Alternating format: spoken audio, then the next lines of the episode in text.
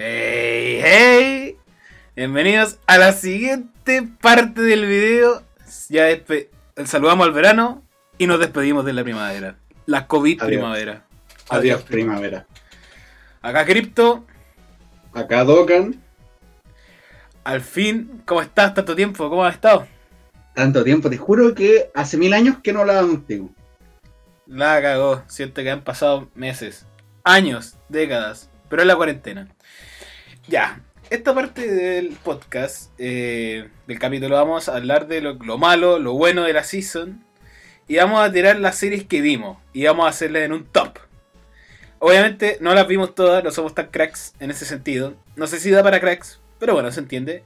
Y quedan series, y quedan fuera series como Fruit Basket, Fruits Basket 2 que la continuación de Fruits Basket.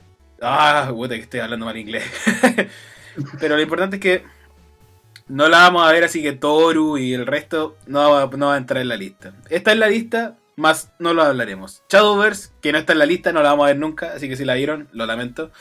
Eh, Chao Chao Battle no Jikan Desu.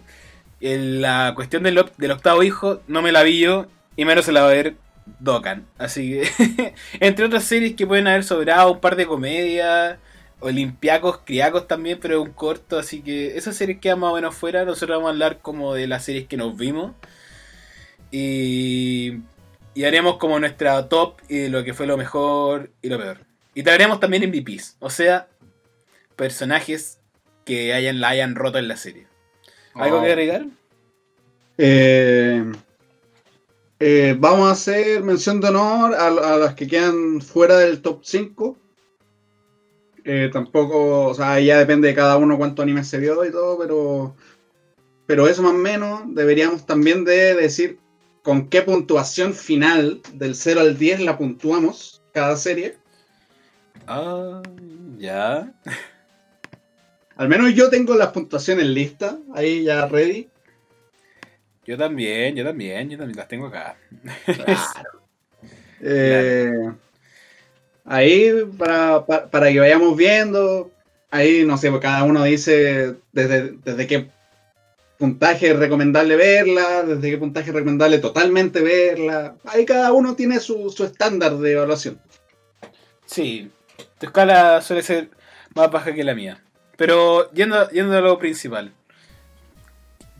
¿Qué crees que es lo malo de la season? ¿Qué crees que fue lo malo de, este, de esta Oh. primavera? De esta COVID primavera.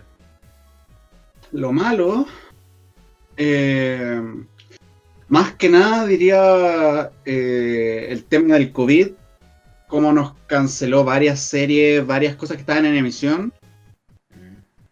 eh, fueron pausadas, así pero con dolor en el alma. Una de esas fue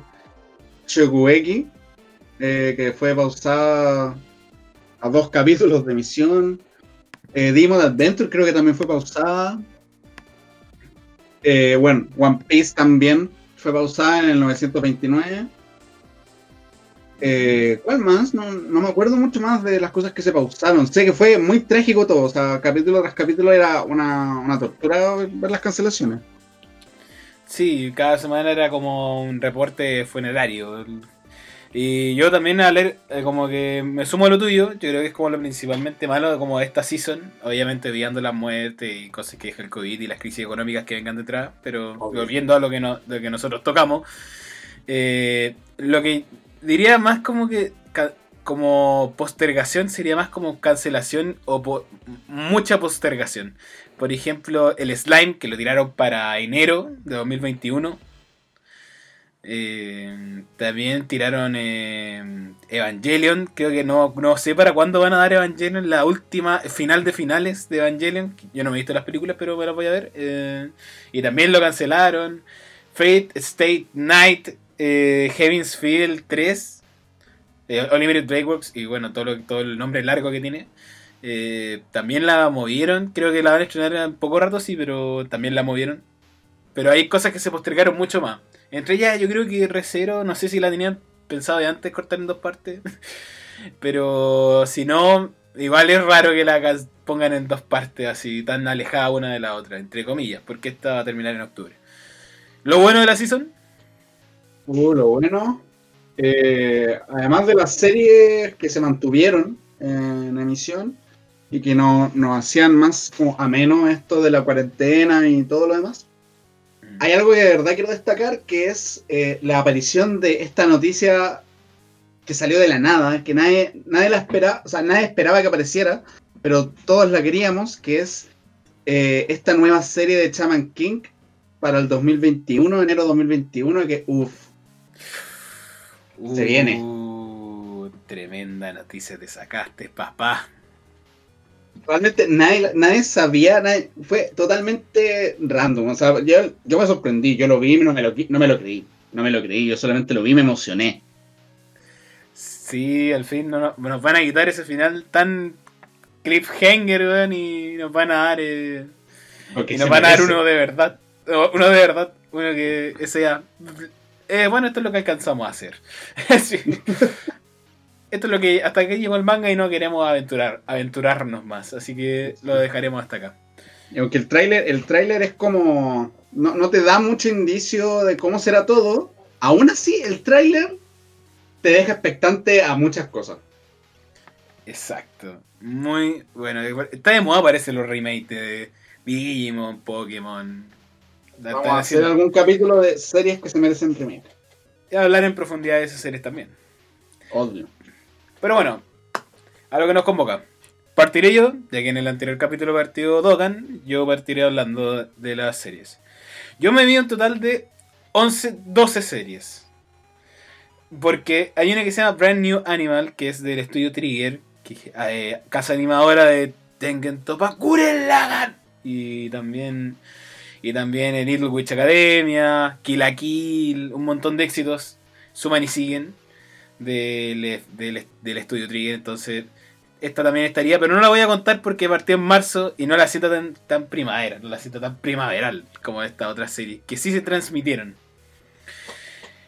Y yo como me vi 11, yo tengo un top 11, po.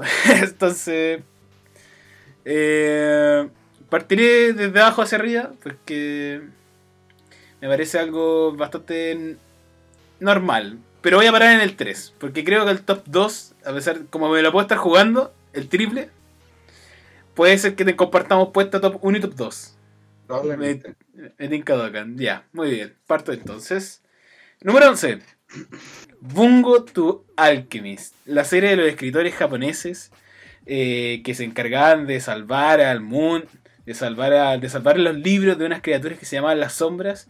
Ya, primero que todo, se vio súper perjudicado por el Kobe, por Kobe Bryant, porque los capítulos empezaron a salir cada mes, cada dos meses, y la serie no da para eso. No, no son capítulos largos, son capítulos cortos. Cortos en el sentido en el que duran 25 minutos. Y entonces no le quita mu- mucha a la historia, los personajes son medio no sé. No me gusta y no está terminada, por lo tanto queda en el último lugar. Si hay gente que le gustó, tiene un opening muy bueno, eso sí. Y una animación bastante digna. Le- Les dejo eso. Y ahora sí, número 10. La serie que sí terminó y era mala. Perdónenme. Mucho talento, pero era muy mala. Que se llama Listeners. Es una historia de un tipo de, que intenta mezclar dos culturas. Que la inglesa, la inglesa con la japonesa, mezclan ciudades, Chester. Intentan hacer como un guiño a ese, a ese Londres medio rockero, pero no les sale para nada. Hay una serie que se llama Los Earless, para la gente que lo ve en inglés. Y Los Sin Oreja, para los que lo ven en, en Spanglish, en español. Más, más que en español. Y están los players, que son tipos que tienen un oportuno agujero en cualquier parte de su cuerpo y pueden enchufarse unos, unos parlantes, unos parlantes que se transforman en mechas. Mechas que su diseño es bastante mediocre, voy a decirlo desde ya. El diseño de los personajes parece más o menos bueno. Mecas. Mechas. Básicamente la serie es de mechas. Todo se ve reducido a mechas. Y es así como la serie se transcurre, te presentan al tipo al protagonista tipo que dice, "Oh, yo quiero ser player, pero no tengo el hoyo, no tengo el no tengo el hoyo necesario para hacerlo, entonces lamentable." Conoce a una tipa que sí y que no sabe nada y la acompaña en un viaje para descubrirlo. A la mitad de la serie la weá se transforma en otra serie y ya la weá pierde sentido, pierde cabeza y la weá es mala. Te venden una bobada media mística que ni siquiera, y ni siquiera entiendes. Yo me voy de la serie con una cara así como de, "Mm, bueno, siguiente. Número 9. Y aquí es donde empieza, empieza la polémica. Número 9. Gleipnir. No. Sí, Gleipnir. ¿Por qué tiro 9 a Gleipnir? No es que sea tan diferente de las series que están más arriba. De hecho, la diferencia es de un moco. Son dos décimas de mi nota. Ah, Bungo to Alchemist tiene que tener un. Tiene que tener hasta un 5 igual que Listeners. 5. 5 de 10. Que en, mí. Si lo quieren ver en estrellas, serían 2 estrellas. Gleipnir tiene 3. 3 estrellas. Lo voy a hacer en estrella. Y. Y es porque la historia en sí es media extraña, bizarra. Como que está. Aquí parece que vamos a hablar harto de Gleipnir. Porque la historia es extraña en el sentido en el que es como algo novedoso. En que te presentan a este personaje medio Five Nights at Freddy's. Este animatronic que salió como de una. Que salió de una. de una, de una botella. de un líquido. Y la historia encuentro que está mal, como mal aprovechada en ciertas partes. Te presentan a esta protagonista medio oscura, media, media, media sensual, pero innecesariamente sensual. Hay veces en la que no era necesario el- la exposición. Pero bueno, el gusto del otro autor y obviamente yo lo encuentro innecesario, a lo mejor él lo justifica de otra forma. Yo lo encuentro medio innecesario.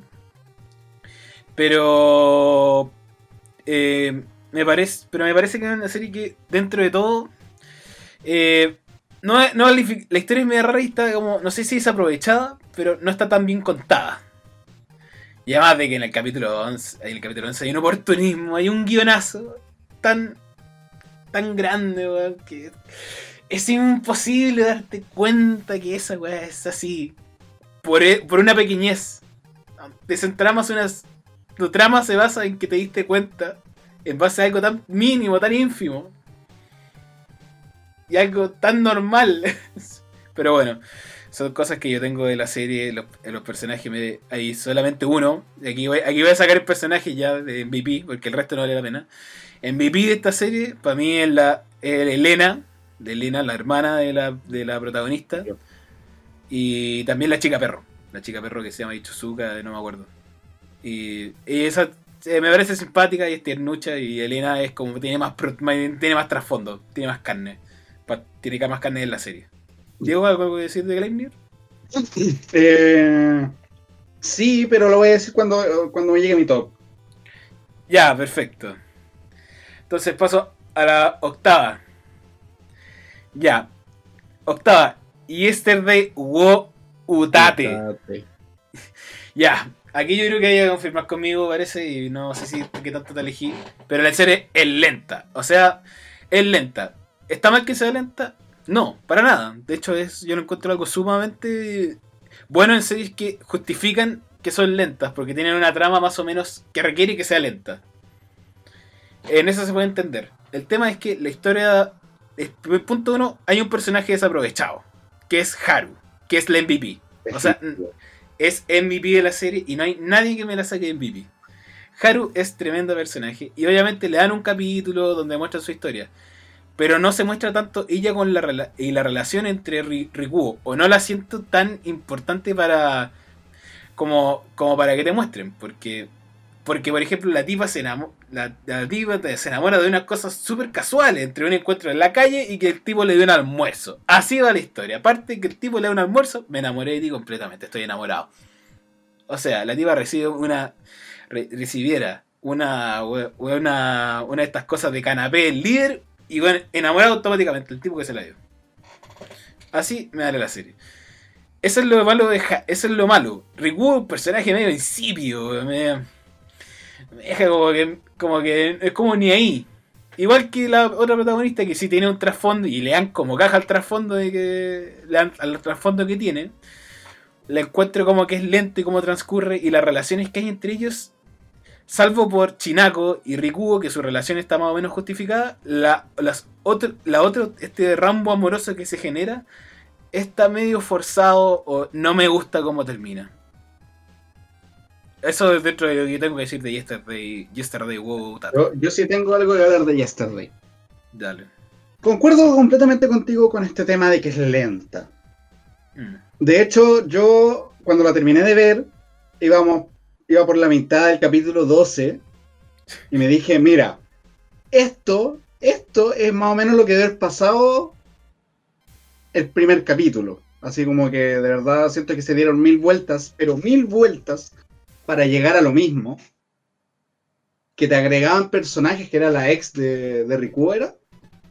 Sí, sí. Te agregaban a la ex para tenerle un par de capítulos y después se vaya, que no volvía, no volvía más. Eh, y bueno, te agregaban otro personaje por ahí que aparecían una vez y no volvían a aparecer, no volvían a ser mencionados, eran totalmente olvidados. Lo cual yo no encuentro un desperdicio porque ese espacio pudo haberse ocupado por Haru perfectamente. Sí. Eh, lo que sí le, puedo tomar un poquito a favor a, Yesterday es que, bueno, como un slice of life, te hace finalmente reflexiones sobre, sobre cómo la gente vive su vida. Yo lo que sí le destaco a Yesterday es lo complejo de repente de los propios personajes.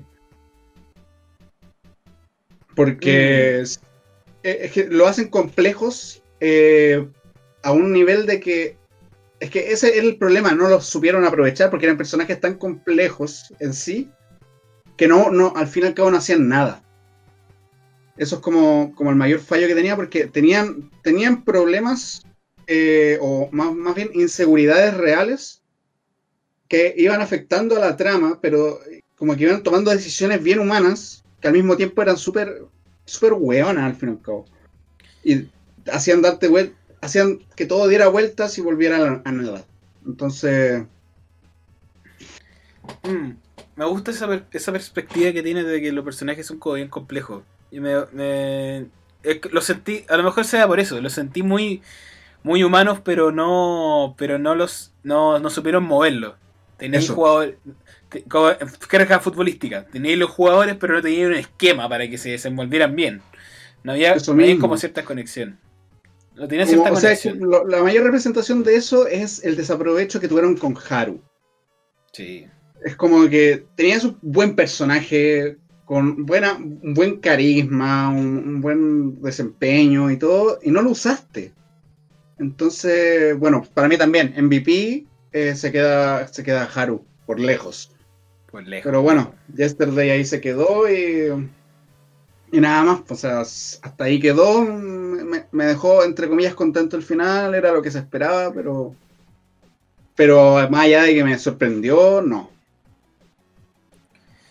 Sí, eso es verdad. No, a mí tampoco. Siento que hay otras series que lo hacen mejor y, yo para estos temas de series lentas pido que me den algo a cambio. Si no me dan ritmo, me tienen que dar más profundización en nuestros personajes. Ciertamente Rikuo tiene como una historia con la universidad, con los fallos, con eso, pero su viaje o su camino no es tan claro, o por lo menos la relación que se genera como con Haru o con Chinako, termina como muy... No es como que él haya superado tantas cosas, sino que es más casi como por parte del guion. A lo mejor en el manga profundizan más estas cosas y termina mejor, pero como lo que yo vi del anime no me, no me convence de que, el, eh, de que tal vez el manga eh, es mucho mejor que el anime. Esto ya como pasaría a un tema X, aparte de análisis.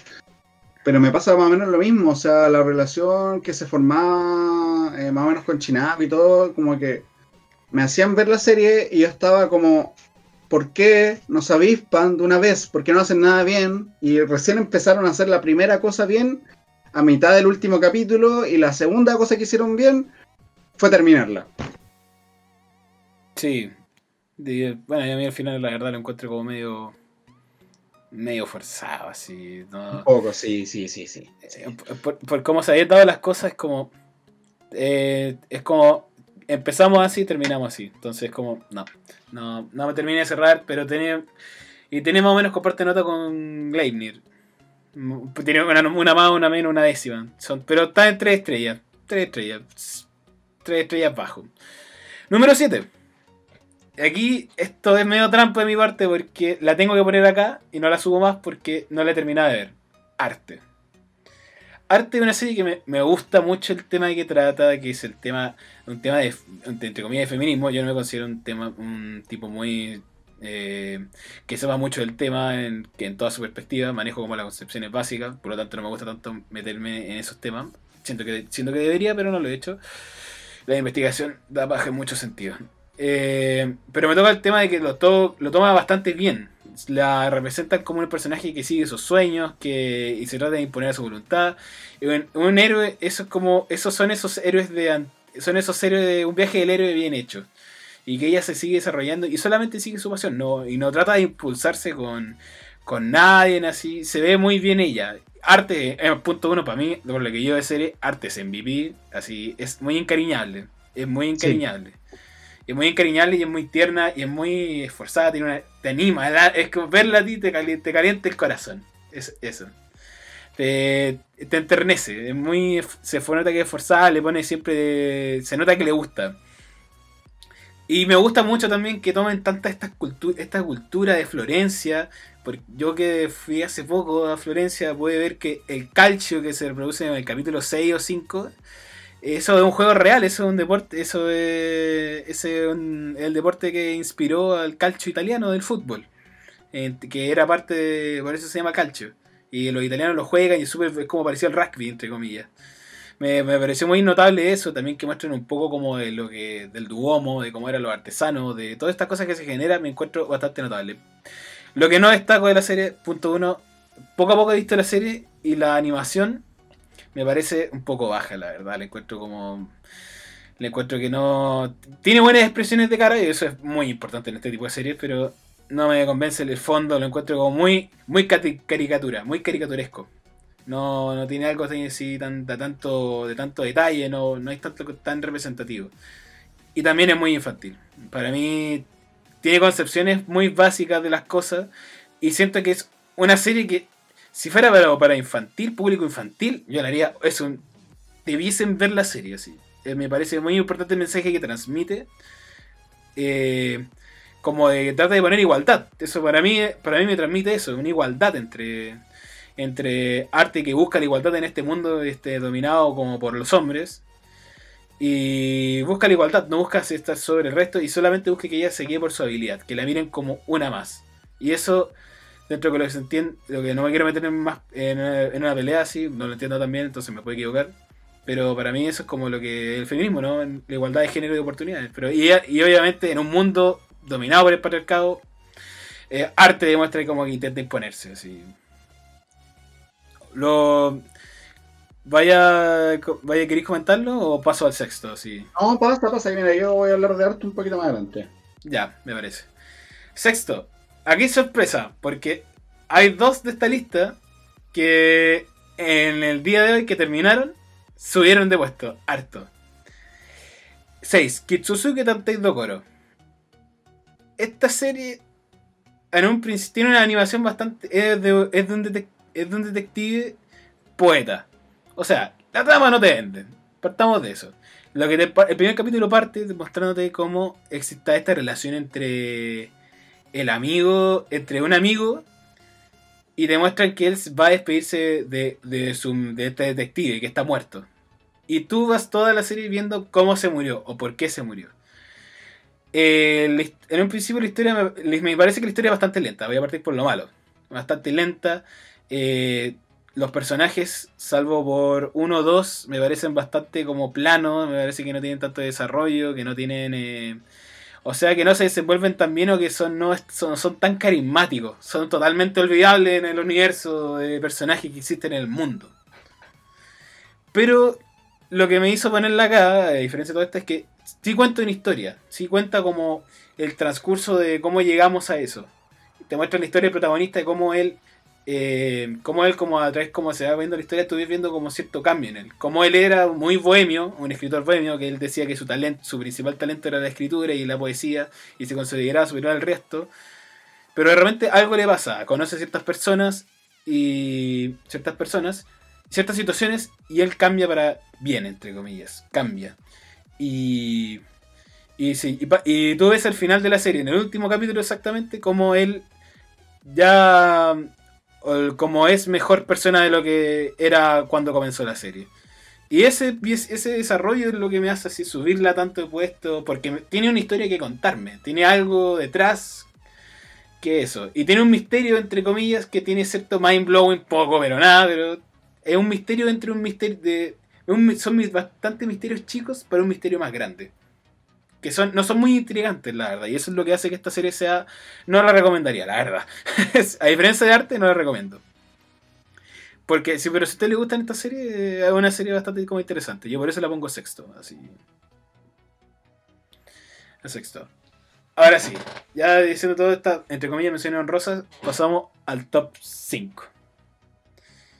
Top 5. Jamefura. Jamefura, Bacarina. Ah, que que Tantei de acuerdo, el MVP eh, va, a ser, va a ser el protagonista. Ichigami. No, no, Ichigami, chucha.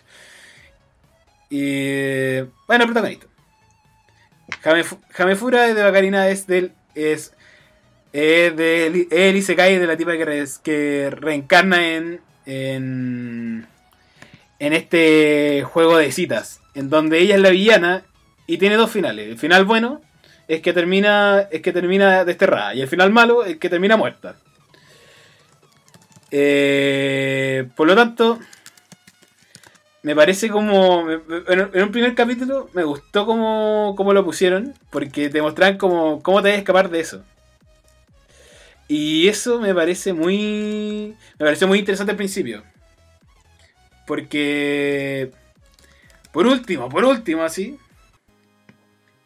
Pero por último, eh, me llena un poco el, me llena un poco como eh, las ganas de verla, porque era simpática, la protagonista es súper encariñable, los personajes se van desempeñando bien, hay como una relación más o menos orgánica. Y la historia, entre comillas, te mantiene intacto, como, saber cómo se va a salir de esta. El tema es que a los, cinco, a los seis capítulos ya, ya está terminada la serie. Ya, ya, ya terminó, ya, ya salió todos los problemas, ya lo resolvió todo. Y, pero entretenida de ver después. Y queda arriba por como más como por sensación. Por historia tendría que poner arte o Hitsuzuki Tantito Coro arriba, pero por, como por sensaciones. Esta serie yo la veía la semana y, me, como que me gustaba verla.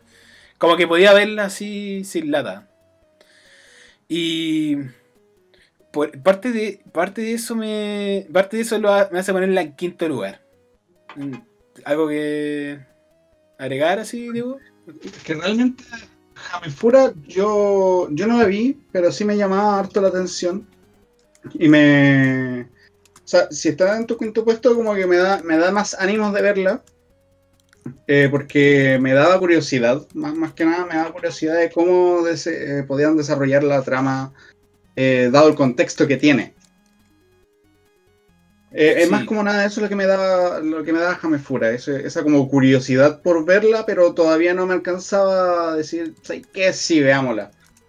Pero, pero si está en tu quinto lugar, como que me da más ánimo a, poder verla, a poder ver qué me ofrece, qué me ofrece finalmente.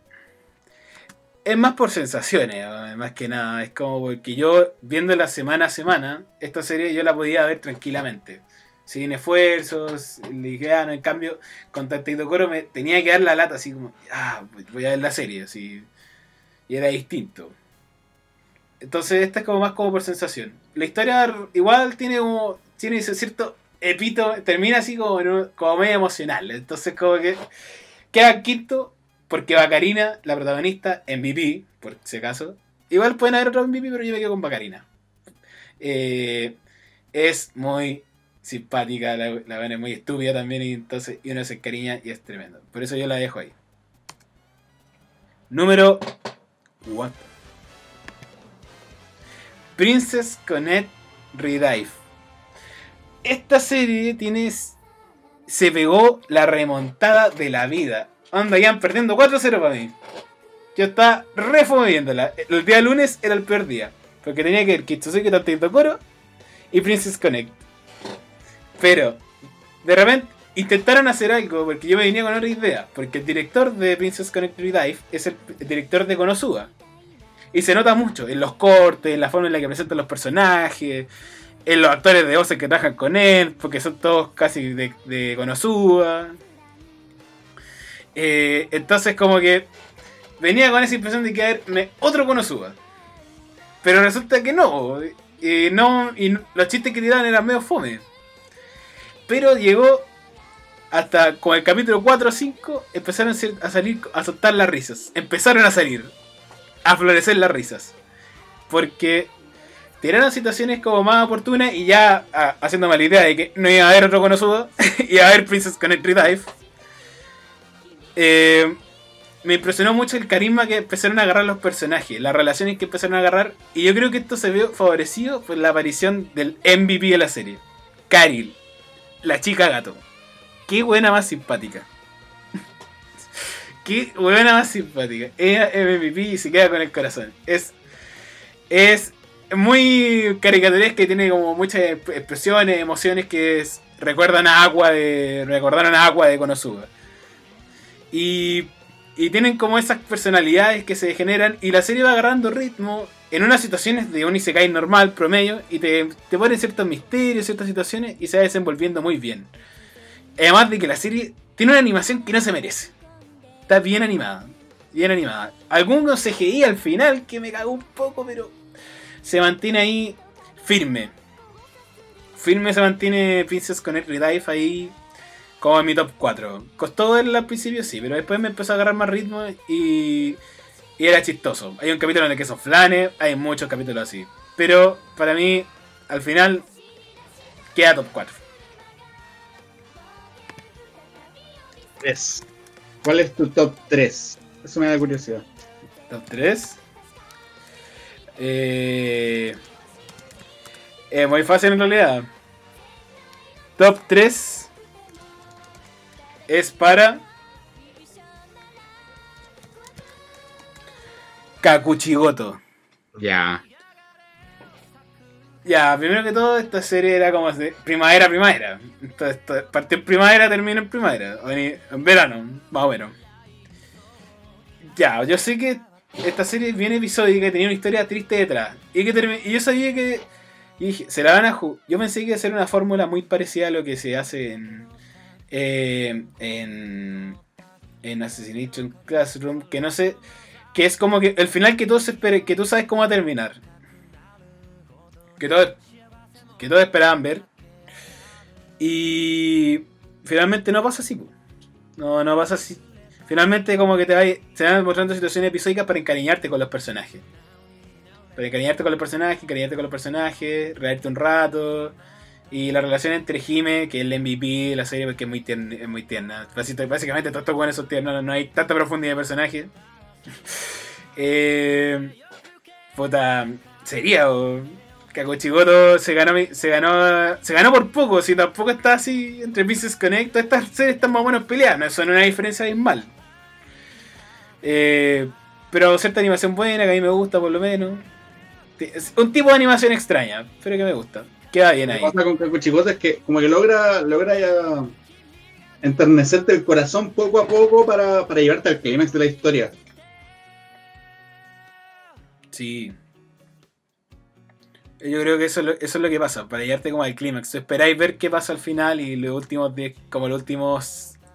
El último minuto del capítulo para ver cómo se desenvuelve lo que está detrás. Así que ahí me queda mi, top, mi top, hasta el 3. Porque después creo que el top 2 lo podemos dar los dos. Ya. A ver. Eh, yo voy a hacer mención honrosa a dos series. Dale. Eh, la primera es eh, Baki Dai Reitai, que es la, esta, esta nueva temporada de Baki en el cual la banca abarca un torneo y, y principalmente es, es buena por las peleas que hay.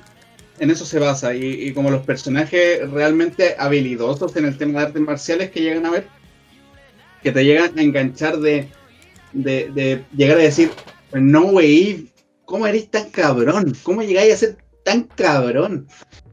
Y, y bueno, y después se desinfla a tres cuartos de la serie cuando termina el torneo porque abarcan un arco que realmente no es muy importante, eh, realmente es como sacado de la manga, entonces como que te saca de, te saca de, de la onda.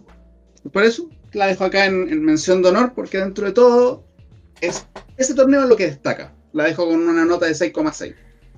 Ya. Eh, segunda mención honrosa, tengo a Yesterday Wotate. Uh, Que, bueno, ya hablamos de Yesterday Wotate en, en torno a esto. Yo creo que lo único que destaca realmente es lo que decía yo de esta complejidad de los personajes, pero no supieron moverlos, no supieron ocuparlos. siento que pudieron haber hecho algo mucho más dramático que te llegara de verdad a, a- al alma con personajes tan humanos, porque eran demasiado humanos. La dejo Faltó- finalmente con una nota de 6. Uh, faltó clímax, decís tú. Sí, es que, co- como lo dije, siento que realmente se dieron mil vueltas para cualquier lado. Cualquier lado agregaban personajes, sacaban personajes. eh, este personaje hablaba con este, después hablaba con este otro, se juntaban en tal lado y como que daban mil vueltas todo el rato para no llegar a ningún lado. Igual es como que me hace. eh, como que siento que tal vez nos, nos intenta representar cómo de repente la vida es, es así, como de repente te puedes dar muchas vueltas para llegar al mismo sitio, pero siento que está mal ejecutado, entonces no, eh, lo, que más destaco es o sea, un poco la animación, la animación es buena como tal, el diseño de personaje es lo, lo más destacable creo yo porque son buenos personajes, pero están súper mal ejecutados en la historia. Así que por eso la dejo con una nota 6. Eh, yo recomiendo de 6.4 hacia arriba. Realmente no, no- no les diría vean ese de Botateo. Las veanlas si quieren pasar el rato, más que nada. Que eso no.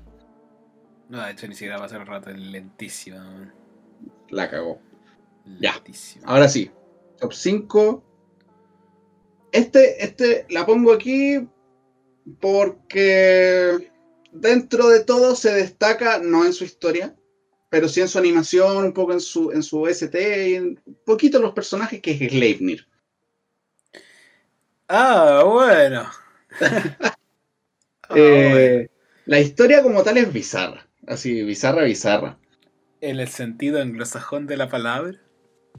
O sea, ya cuando en el capítulo 2, capítulo 1, no me acuerdo ya, eh, como que hacen una, una seguidilla de audios sumamente erótico en el cual esta tipa se mete en el cuerpo del- de este weón. Como que ya ahí entiendes que la cosa va rara. La cosa va bastante rara. Sí. Y, y, bueno, como que siento que tiene potencial como Shonen, pero no destaca dentro de lo que es Shonen. La animación como tal, es que subió una vez, eh, llegamos a los últimos capítulos, una vez terminó, ahí subió un poquito más para mí, porque demostró un poquito más de, manejo en la animación. Eh, igual hay unas fallas en la historia cruciales que realmente hasta este momento no entiendo y para entenderlos creo que tendría que verme el manga y aún así ni siquiera me aseguro de que sepa realmente si, si descubriré, descubriré las dudas que tengo.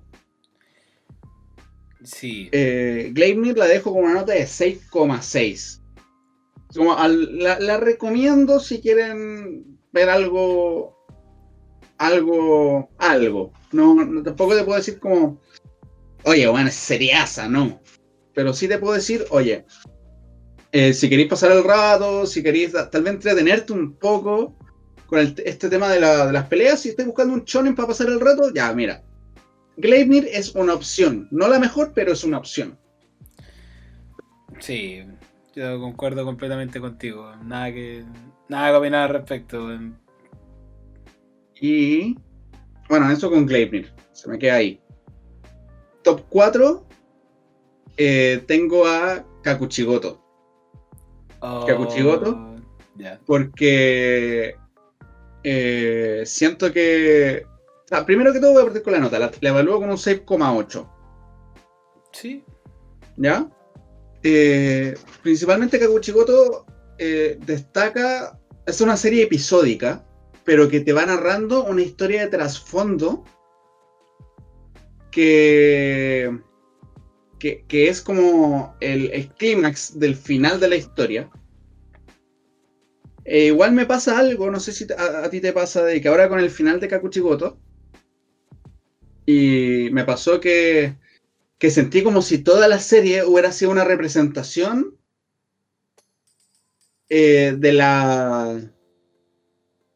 Bueno, eh, una representación de, de, de la memoria de este weón. No sé si me captas. No, no, explícate, expláyate. Ya, ya. expláyate. Voy a, saltar- voy a pasarme los spoilers por la raja. Ya, atención, Eh, sáltense un par de minutos, sáltense un par de minutos. Spoiler alert. Ya. En la escena, o sea, en este momento cuando a este weón pierde la memoria, el papá pierde la memoria y no recuerda nada de siete años hacia atrás, siento como si la serie entera hubiera sido una representación de lo que está recordando en ese momento, ¿cachai?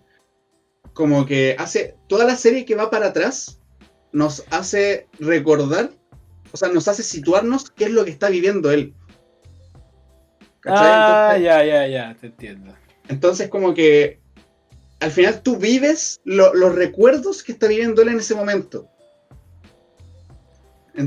entonces, casi como si estuviéramos viviendo los sueños de este, de este weón mientras está en coma. Ya, te entiendo. Sí, eso me, deja como, como pensativo eh, de, de, que esto es teoría pura, sí, pero nada, nada cano, no sé lo que pienso. Sí. De que prácticamente como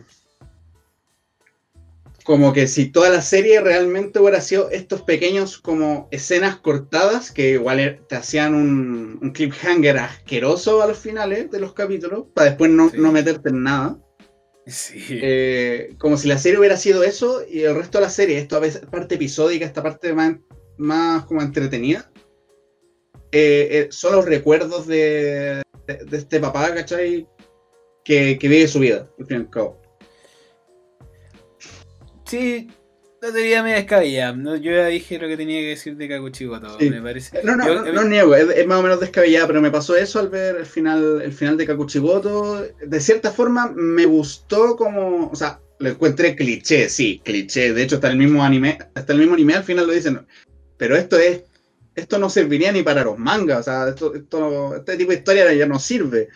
Es cliché, cliché. Exacto. Cliché, Pero, pero aún así me sirvió como para como para hacer una conexión un poquito más cercana con, el tema, así como poder ver finalmente el crecimiento de, de Jime, que es el MVP segurísimo. MVP, sí, la Jime chica, la Jime chica. Sí. ah, por cierto. MVP de Gleipnir, Elena también. Elena, fijo. Elena, fijo, sí, no, no hay otro. Ya. Ahora sí. Eh, top 3. Este te da rabia, pero no importa. Eh, yo dejo arte como top 3. Si bien no destaca en la animación para nada, eso, eso sí, es muy cierto. No destaca en la animación y tal vez toma temas más burdos. Mm. Eh, a medida que uno va avanzando en la serie, va pasando por varias, varios tópicos. primero es como un poquito más tema de, de, esta marginación social que hacían a las mujeres por intentar hacer trabajos que en ese momento eran considerados como trabajos para hombres. Entonces te ocurre esto eh, después pasan un poquito más el tema como del amor, un poquito amor adolescente. Y después se van de lleno a lo que es el valor del trabajo. El valor de aceptar, de, eh, el valor de aceptar tu pasado y, entender, eh, entender el valor real de tu trabajo y, y, del trabajo duro, al fin y al cabo. Es como, como que eso me, me gusta mucho y también el tema de, de esto que tocan lugares más icónicos de, la época renacentista, me, agrada, me agrada mucho. Porque después se pasan, en un capítulo se van a Venecia. Sí, yo creo que es por ahí. sí, entonces ahí se... Como que me, me gusta eso, me gusta eso como que tiene un valor, un cierto valor histórico. Concuerdo contigo que es más infantil y, es recomendable si, para, que la vean niños chicos, ¿no? No es como que tengáis una historia totalmente dramática que te va a hacer llorar, así, pero sí te va a hacer enternecer el corazón porque es muy fácil encariñarse con arte, que es el MVP. MVP, sí. Eh, yo la dejo finalmente con una nota de 7. Eh, eh, encuentro que me quedó medio sí. Sí, no, está bien. Sí, comparte hasta ahora mi misma nota, fuera, fuera, de, fuera deseo. Eh, lo que sí iba a decir era que me parece que está está súper subestimada arte. Yo encuentro que es una serie bastante potente y que yo la ponga abajo es por diferencias no, pequeñas que vi entre esas series, ¿cachai? Sí.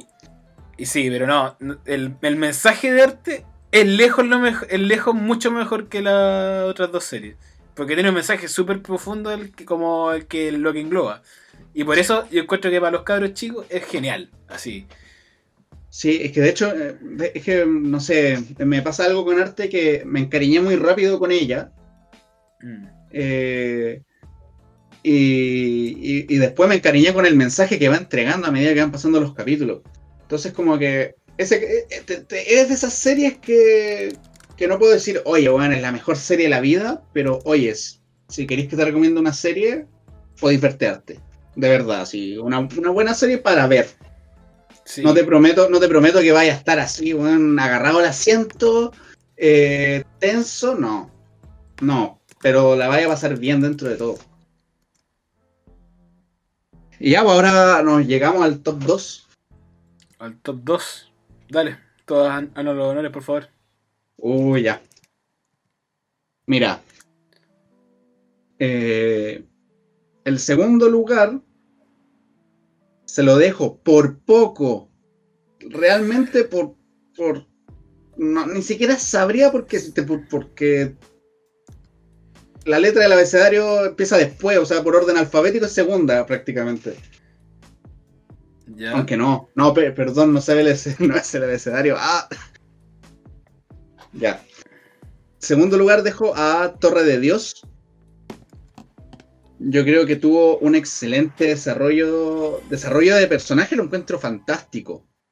Eh, la animación también, me encantó la animación. Creo que Crunchyroll hizo un trabajo excelente con, Torre de Dios. En la, música también, la encontré bastante buena. De hecho, tiene muchos puntos buenos, demasiados puntos buenos, bastante disfrutable. Sobre todo, algo que quiero destacar es cómo se arma el universo de Torre de Dios, cómo se va armando, o sea, cómo está armado antes de que te vayan narrando la historia. Y eso te da más curiosidad para ver qué pasa. Sí, eso es, eso es verdad. Igual encuentro que está un poco desordenado, no te queda tan claro a bueno, ya primeras cómo está conformado esta torre o cómo es el mundo o a lo mejor un poco más de atención ahí, pero es para que te leáis el manga así. Sí. Es para que te el manga y encuentro que te abre una posibilidad, te muestra que hay más historias afuera que puedes transformar en este formato y sirven y, se, y son buenas y, y que traen como personajes personajes muy bacanes. Eso es lo que yo creo que hay esta historia. La historia de por sí es buena, es interesante. No sé si, no sé si es tan original, pero por lo menos es buena. Y tiene como hartas cosas que se guardan. Maneja cierto lenguaje muy humano de, de beneficencia. Y no hay tanto oportunismo, no hay tanto guionismo así de, de que están cosas por estar. Y está el personaje, mi MVP, por mí, para mí, mi MVP es el Kun Agüero papá. Ese tío, bueno, el Kun Agüero, el Kun es tremendo personaje, weón. No lo niego, es personajazo. Este, se saca la pija, weón, así como, yo creo que como cuatro capítulos, ya, me saco la pija, me la saco y la pongo en la mesa, ta, así. Ya, pero mira, yo, yo tengo un MVP distinto al tuyo. Ya, dime. Ya, pero primero, primero, ojo que mi MVP viene con spoiler. Uva. Así que spoiler alert. Y mira, mi MVP es bueno, Rachel. No, solamente. De verdad, de verdad. Oh, Porque creo que la, como que le puso un color a la serie, le puso una matiz que era lo, lo único que de verdad me faltaba para Torre de Dios. Es como. Bueno, prácticamente estuve enchuchado con ella toda la serie, hasta el último capítulo donde dije, no, personajazo, personajazo que se sacaron. Prácticamente siento que caí en una trampa de estar enchuchado con Rachel. Siento que esa era la trampa de Rachel. O sea, eh, para mí es MVP porque para mí parte de, de, Rachel estar enojado con ella para después ver esta, absoluta traición, ¿cachai? De ella, te, a mí me descolocó. Así como, como que me dejó, o sea, me dejó ahí como, mira la maldita hija de puta. Después, último capítulo, profundizan en su personaje, en su, en su, en su ego. Y no, me dejaron loco. O sea, de verdad que, que para mí, MVP, dejo a Rachel. Pero puede cambiar en algunas próximas temporadas porque es por poco que quedó MVP. más que nada por el desempeño del último capítulo. Oh, pero me estáis así deseando que. No, me dejáis, me dejáis mal. O sea, te cu- concuerdo contigo que es el personaje me- mejor desarrollado de. De. De Torre de Dios. Por lo menos, o sea, el personaje que mejor. Que mejor se. Tiene un final así infartante. Pero para mí. Pero tú no dejaste fuera en Dorsey. Que es, es cariñable, no tiene tanta historia, pero uno se encariña, es simpática. Es que yo creo que la- lo dejo ahí porque es uno de los personajes de los que más pudimos ver o pudimos, en- o sea, pudimos eh, encontrar más profundidad dentro de la serie. Porque Kun, el Kun, falta, falta de desarrollo todavía. O sea, como tal, ya es un muy buen personaje, eso no lo niego. Para mí está segundo lugar. Pero eh, me falta esa parte de la familia de los Kun como para entender un poquito más su personaje. Al menos ahora Rachel la entiendo, es una hija de puta. Y eso, que, eso es lo que me gusta entender, que es una hija de puta. Por último lo sé. Ya, te la dejo. Te la dejo. Que de verdad, yo le puse un 8. Parece que le puse un 8.2. O sea, 4 estrellas. Yo le puse 7.8. Sí, de diferencia de 5 décimas más o menos. Pero recomendable a full. Entre los dos promediamos un 8. Un 8. Perfecto. Un 8. Entonces ahora pasamos al indiscutido número 1. Pero indiscutido. De hecho, Indiscutido. Ya, dale tú. Ya. Weón, Dari, Dari, Do, Kaguya-sama Love is War, segunda temporada. Qué serie va buena. Por lo menos para mí. Top 1, esto, cuando hicimos el, cuando hicimos el guion, sabíamos al tiro cuál iba a ser nuestro top 1 y nuestro top 2. El top 3 al 5 era lo que iba a variar entre nosotros. Pero Kaguya-sama es una serie sumamente entretenida, eh, ch- chistosa, que mantiene lo mismo, mantiene como parte la misma gracia de la primera y la, y la adhiere cosas nuevas y profundiza personajes que tú querías ver profundizados. Por lo menos de mi parte, es seriaza, una animación y una referencia, unas referencias muy buenas. Sobre todo la de Monogatari. Fue notable. Fue, fue para la gente que veía Monogatari, esa referencia estuvo muy bien hecha. A mí, o sea, bueno, también la tengo en primer lugar, Kaguya-sama. Eh, pero me pasa de que, al menos para mí, es prácticamente que está a la par con Torre de Dios la tengo. De hecho, la tengo evaluada también con un 7.8. Que oye, para mí eso es una recomendación total. O sea, para mí, de 7.4, 7.6 para arriba, oye, no, 7.2, 7.4, de ahí para arriba, véanla. Véanla, recomendado totalmente. Uf. También vemos la, eh, esta profundidad que agregaron en Ichigami. Que, oye, se pegaron. Bueno, ¿Cómo será de que Ichigami fue trending topic mundial en Twitter? O sea, realmente hay un montón de gente hablando del capítulo de, de Kaguya-sama ese día. Por, por la vergota que se sacó de decir, oye, púdrete, idiota, vete a la mierda. Y bueno, desarrolla el capítulo, la verdad. Ese capítulo marcó igual un antes y un después dentro de la serie. Sí, para mí también, ¿no? Sí. Kaguya-sama no hay mucho que decir. Es una serie que mantiene que es chistosa, que no que ocurre un humor a veces más satírico, más un poco más un poco más re- rebuscado, ¿cachai? No es tan típico el típico harem, ¿cachai? No agarra cosas nuevas, No. eso.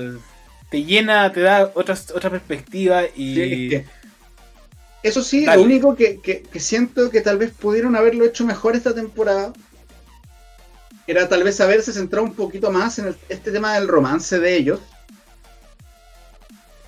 Eh, no, no me quejo de que le hayan dado profundidad a los personajes, pero siento que faltó ese pasito extra. Porque, por ejemplo, con la primera temporada está los últimos dos capítulos que te dan un mini arco. Que igual ahí te deja, te deja un poquito para adentro como cómo se van desarrollando las cosas. Pero en este caso no pasó eso, sino como que le dieron un arco a Ichigami y un arco solo a Kaguya. Y eso como que te da... Al menos a mí me pasa que hubiera preferido que terminaran la serie eh, dando un arco que reforzara un poquito más eh, esta relación entre los dos. Sí, yo creo, yo creo que eso, sí, yo estoy completamente de acuerdo. Faltó mucho, faltó más como una profundización de como de la relación entre ellos. Faltó como el capítulo 12. pero bueno, no, en realidad si quieren ver la serie, esto para mí, yo la califiqué con un 8.4, o sea, una cuestión... Yo tenía que hablarla más o menos con, como con ella por, el tema de humor, el tema de la animación, que también está muy bien hecho. Para ser una serie de comedia, si eso hay que, entenderlo, si esta serie no es un, no es cualquier cosa, es una serie de comedia, Y el hecho que la haga tan, la haga bien, es difícil, es difícil. Y que, y que sea aceptada, porque hay gente que no le gusta cierto tipo de humor. Y esta serie Lo que me pasa con Kaguya Sama es que es una serie que tú de verdad puedes estar eh, esperando cada capítulo para verlo feliz. O sea, no es como que de un capítulo para otro tú digas, eh, oye, no, no, qué mal, no puedo, no puedo, no me voy a poder dejado así la, y la cosa. Sino más como de que, oye, qué buen capítulo, ahora dentro de una semanita más voy a tener otro capítulo que voy a Sama para reírme un rato, para disfrutar. Sí, no, sí. Creo que Sama era lejos una de las mejores cosas del sábado. El sábado salían muchas cosas, salían User de Wotate, Hamefura, Kaguya-sama, y un montón de series. Arte también, creo. Entonces era como que. Eran como. el sábado estaba intenso. El sábado estaba bastante intenso. Por mi parte. Sí, concuerdo. O sea, de verdad son varias series que hubieron esta temporada que, que era, era grato verlo, era grato disfrutarlo. Eh, un día sábado de animes tranquilos. Exacto, de animes piola. Pero bueno, lamentablemente nos alargamos, yo creo que demasiado. Demasiado. demasiado. Esto ya va a quedar horriblemente largo, nos disculpamos, pero nos embolamos mucho cuando hablamos de esto. Porque había mucho que hablar. MVP general, para terminar así cerramos. ¿Cuál es el MVP, de Kaguya-sama? ¿Para ti quién oh. es? Para mí el MVP de Kaguya-sama lo dejo en Ichigami.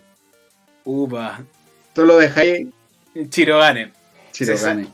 Porque la pija, por mucho de que se haya profundizado en Ichigami, que se sacó la pija ese capítulo y la puso en la mesa fue Chirogane. A mí me gusta el personaje Pergugo. Pa, así. Aquí está, está todo sobre la mesa. Dile que sabe a la chucha ese weón. Ese weón que sabe a la chucha. Tú no hiciste nada mal. Eso y por, y por eso, entonces ahora habría que elegir. MVP de la season. Ya, primero quiero saber, ¿cuál es tu MVP de la season? Ya, por lo que viene siendo MVP de la season, debería ser Ichigami, tendría que ser, pero para mí como de season season, yo me voy a quedar con el Kun. ¿Por qué con el Kun? Porque el Kun tiene un trasfondo como que te, como que es muy Kilua. Lo que no dijimos de Torreyes es que es, es como un Hunter x Hunter versión coreana. Es coreana. Y para mí, Kilua ya es lejos el mejor personaje de, el, desarrollo que tiene Killua es mucho más notorio.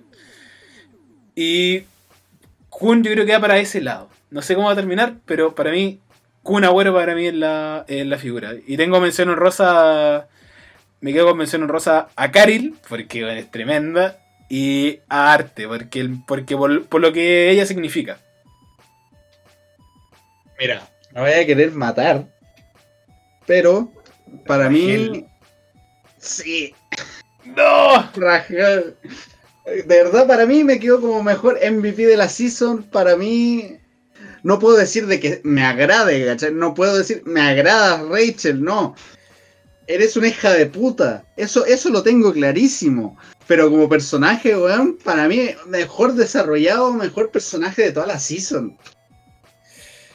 Uh, Te juro que no puedo, no puedo con esa, de verdad, Rachel para mí es la mayor hija de puta que he visto en mucho tiempo y por eso la dejo de MVP. Entonces, quedaría pareja con, con, Re, con Rachel. ¿Mención rosa tienes? Oh, a ver. Eh, mención rosa. Eh, mención honrosa, mención honrosa. Eh, eh, eh, eh estoy entre Arte y Jime. Las dos entonces, tira las dos. Sí, le tiro las dos de mención rosa. Arte, eh, por, por lo carismática que es. O sea, un personaje muy apachurrable, realmente apachurrable. Y me pasa más o menos lo mismo con Jime, de que si bien la serie increíblemente no se trata, ta- o sea, se trata de ella de cierta forma, no aparece tanto, aunque sí, aunque aparece tanto, aparece su buen tanto, eh, no, se, no se adentra mucho en el personaje Jime, pero se, se, se logra uno encariñar con ella igual, desde el amor fraternal de papá. Sí, no, está bien. Entonces, ya, y entre. Así, tenemos que tirar uno: MVP, Kun y Rachel. Te voy a quedar con Rachel y me voy a quedar con el Kun. Es imposible que llegue a un acuerdo. Pero sabes que te la voy a bancar, weón. Te voy a dejar porque Rachel efectivamente es lejos uno de los personajes más hijo de puta que veo hace mucho tiempo. Igual que tú dices. od- amo odiarte, así. Amo Realmente odiarte. Amo odiarte, Rachel. Amo odiarte. Estás tan bien hecho que te, que te odio, pero sí, porque te odio te amo. Algo así. Es, es bien extraño el sentimiento. Hace tiempo no me pasaba algo de que mi personaje favorito fuera el más hijo de puta que había. Sí, Y no en el que se saque la pija, sino que es hijo de puta nomás. Así, es Sí, o sea, que te dan ganas de putearlo si lo tuvierais de frente. No, eh, exacto, exacto. Así que, si no han visto Torre de Dios, no sé si soltamos un spoiler muy grande, pero vayan a verla, está muy buena. Y yo creo que eso sería todo. Al fin, terminamos con esta versión súper extendida de. Análisis Season Primavera 2020. Sí. Adiós, COVID primavera, que te vaya muy bien.